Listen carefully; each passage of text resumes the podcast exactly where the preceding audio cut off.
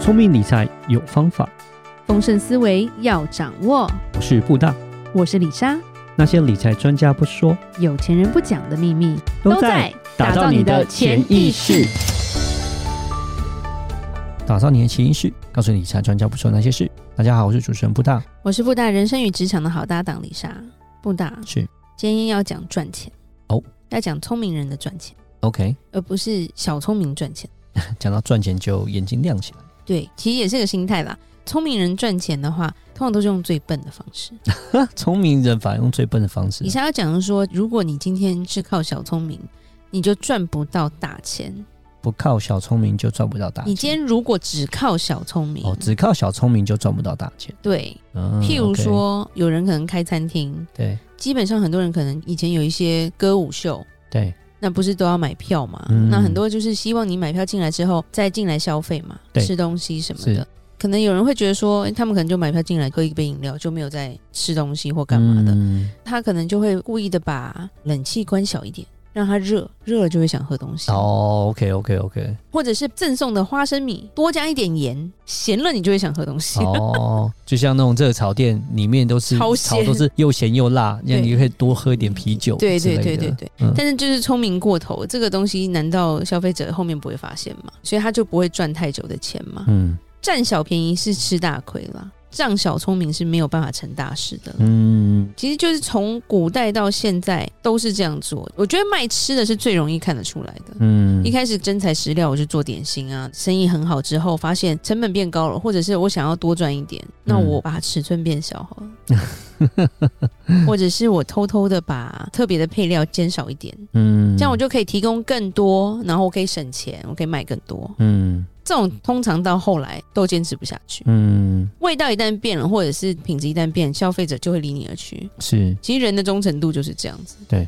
可是反而是哎、诶李莎觉得很厉害，像林泰峰就很厉害，他就是真材实料，只是把价钱一直往 上加，但是一直往上加， 因为他还是真材实料，所以大家还是会买单啊。是是是，这才是一个聪明的做法，嗯好像很笨，涨价了，那谁会去买？大家还是会去买啊。嗯世界上本来就是两面嘛，一个就是占便宜，一个就是吃亏嘛。对所以看你到底是多爱算计，你不要以为说自己占了便宜，因为到后面你就会吃大亏。嗯比如说我们去买菜好了，买菜以前是要用秤的嘛，对就买肉不是要称吗？对。那如果卖家在秤上做一些手手，脚以前那种秤其实看不太出来，他那种尤其是拿一根的那一种，你有看过吗？哦，你说那个一根然后手这样拿子起手来拿的然后然然后再调那个砝码啊平衡啊那种那动作都超快，他这样刷刷就几两这样 子，谁知道？所以他如果动动手脚，可以神不知鬼不觉啊。嗯但到后面你发现就是有差，哎，我的米就比人家小一点点，啊是你就会知道这一家就不老实。嗯一旦发生不老实的事情，其实通常你就再也不会去了。对，就一次就结束，其实信任这种东西就是这样，生意一就旦一次破坏掉了，他的生意就没了。对对，嗯所以有些人靠投机取巧赚钱，短期的利益啦对，但是他输掉了长远的发展。嗯那你说在以前就算了，因为你被骗，可能就说那我就不去了。对现在他骗你，你可能还在爆料公社里面写一 个一篇，啊对对不对？ 那你可能真的是一个月内就可以倒闭了。对对对是其实小算盘不能打得太响了，嗯是就会容易有事情了。嗯讲一下说早期阿里巴巴这间公司吧，嗯他曾经有一支销售团队，专门负责帮助国内供应商去对接海外买家。嗯当时的团队负责人在检查过程中，他发现了一件事情，嗯他发现有一个业务将二十万的国际电商产品。卖给了一家本土的地产公司，嗯哎、很奇怪，这不是要卖出去的，怎么会卖在本地的地产公司呢？对这个产品又跟这家地产公司的业务是完全没有关系的，嗯就是你卖他根本不需要的东西那种感觉。嗯因为他查账嘛，所以他就去询问这个销售。这个销售就说，因为他要提供公司的效益，所以他隐瞒了一些信息，对把东西篡改吧，嗯对，然后 OK 去赚这个利差。可是他说，诶，公司这样会赚更多，他好像骗到了这个客人，多了二十万人民币就对了。是结果这个主管就直接把这个业务开除，啊而且把钱退还给客户。是可是那个时候，因为才刚开始，其实中国那时候那个文化素养没有那么好嘛，对就有员工会问说，为什么这其实是帮公司赚钱啊？嗯对那那为他什么他就不要说小聪明就是会乱大事，就对了。对对对其实你老实本分才是赚钱最快的方法。嗯不到半年，这个主管就让公司的利率翻了一倍。嗯要讲的一句话啦，世界上这个钱是赚不完的啦。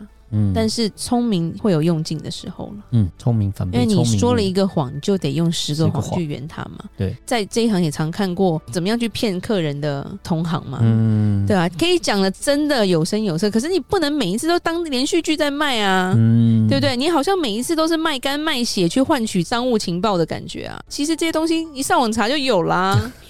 其实客人没有那么笨到一直可以被你骗啦。资讯现在比较透明，跟过去不太一样。过去可能就是会资讯落差，可以赚到比较多的钱。对，现在就比较稍微再困难一点。嗯，对，而且你的客人难道就没朋友 吗？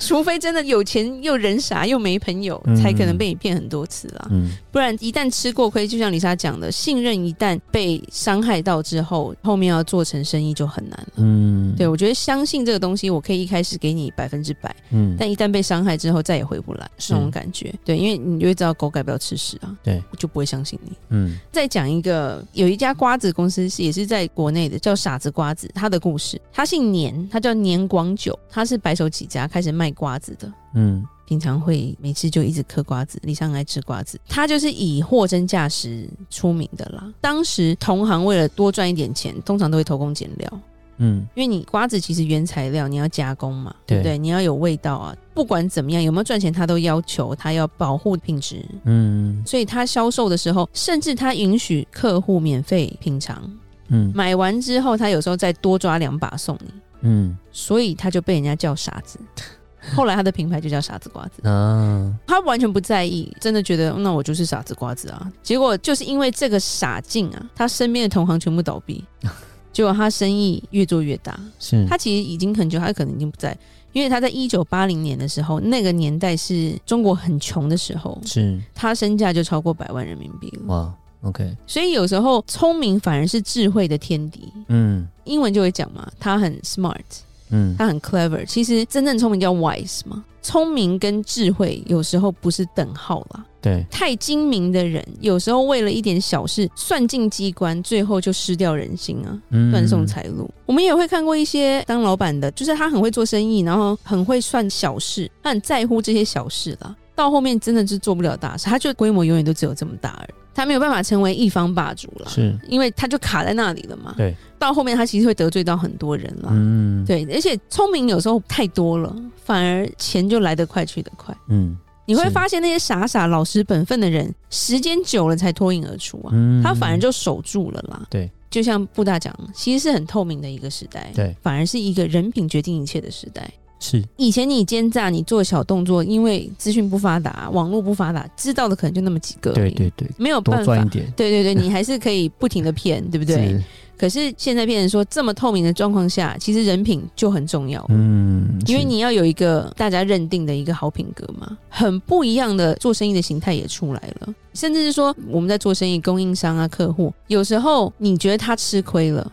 可是他可能就傻傻地觉得说，我就是负这个责任，反而你到后面都跟他做生意，嗯，因为你觉得他很老实，他很信实啦，对就很放心的把东西都交给他，是反而他会拿到更多的生意。嗯对，不要做一些小聪明的小动作吧，嗯偷料啊、偷重量啊、偷品质这种感觉啊，其实品性反而变得很重要，很重要了。对少一点精明，多一点厚道了；嗯少占点便宜，多吃点亏，啊 财路才能越广啊！对，是尤其是我们现在是新的一年，我们要帮大家打开财路，嗯嗯不只是是要让大家知道怎么投资啊，真的一样还是重新做起吧。做事方式也是一样，对真的，其实做人就是要老实一点啦。就像李莎讲的，有些诚恳老实的人，他看似好像笨笨的，他也有讲“天公跳拱狼”啊，吃亏就是占便宜，对不就对？看你怎么吃亏，不要给人家吃豆腐那种啊。对，你是真心在做对的事情的时候，短的时间会觉得你比较慢。或者是让人家觉得说啊，你怎么会跟人家说这个东西不好？这个东西那么好卖，你赶快卖啊，对不对？